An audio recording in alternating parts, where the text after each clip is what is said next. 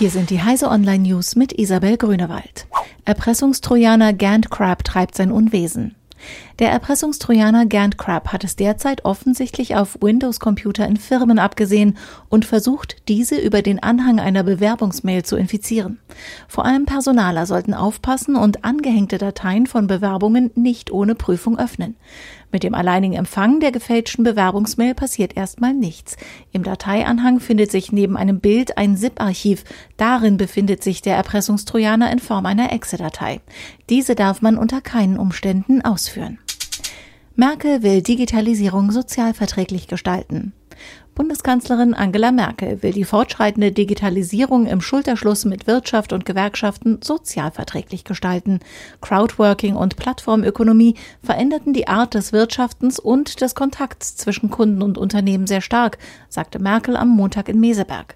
Diese Art von Wertschöpfung dürfe nicht aus dem Land verbannt werden. Prekäre Arbeitsverhältnisse und die Abschaffung sämtlicher Regeln dürften damit aber nicht einhergehen, so Merkel. Kalifornien beschließt Netzneutralität.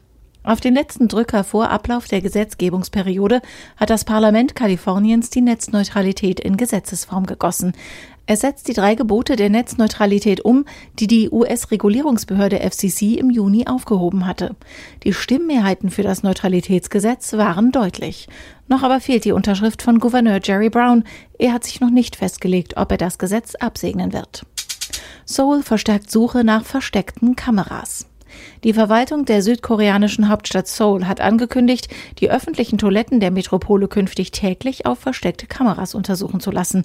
Damit reagieren die Behörden auf heftige Proteste Zehntausender südkoreanischer Frauen. Die illegale Installation von Kameras in WCs und Umkleidekabinen sowie die Verbreitung der Videos hat sich in den letzten Jahren zu einem großen Problem in Südkorea entwickelt. Diese und alle weiteren aktuellen Nachrichten finden Sie auf heise.de.